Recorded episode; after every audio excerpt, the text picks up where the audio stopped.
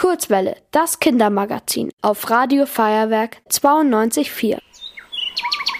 Wer ist das schlauste Tier im Wald? Na klar, der Kurzwelle Faktenfuchs. Ob am Krankenwagen, Polizeiauto oder bei der Feuerwehr. Besonders in einer großen Stadt wie München ist einiges los. Blaues Blinklicht wird genutzt, um auf Einsatzfahrzeuge aufmerksam zu machen.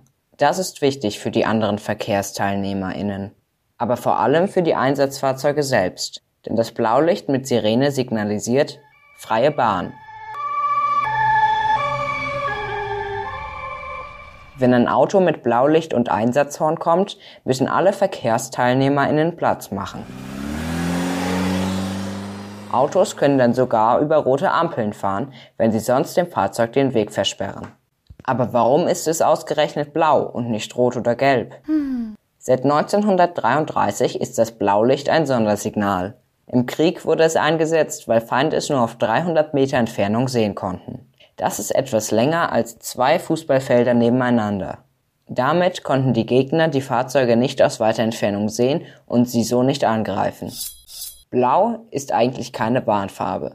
Im Straßenverkehr ist es aber trotzdem sehr gut sichtbar. Es hebt sich von anderen Farben ab, da zum Beispiel Ampeln oder Autolichter schon rot, orange, weiß und grün leuchten.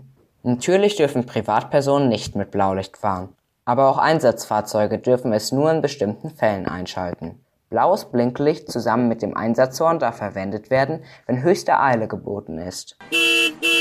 Das kann sein, wenn es darum geht, Menschenleben zu retten oder flüchtige Personen zu verfolgen. Das blaue Blinklicht alleine wird benutzt, um unter anderem vor Unfällen oder sonstigen Einsatzstellen zu warnen. Wenn die Polizei eine Demonstration begleitet, schaltet sie es auch manchmal an. Ohne Einsatzhorn, also ohne den Ton, müssen sich auch die Einsatzfahrzeuge an die Verkehrsregeln halten. Mit Martinshorn dürfen sie über rote Ampeln fahren, von rechts überholen und schneller fahren, als es eigentlich erlaubt ist. Das natürlich nur, solange es für niemanden gefährlich ist. Ihr wollt auch ins Radio? Dann macht mit bei der Kurzwelle. Schreibt einfach eine E-Mail an radio@feuerwerk.de.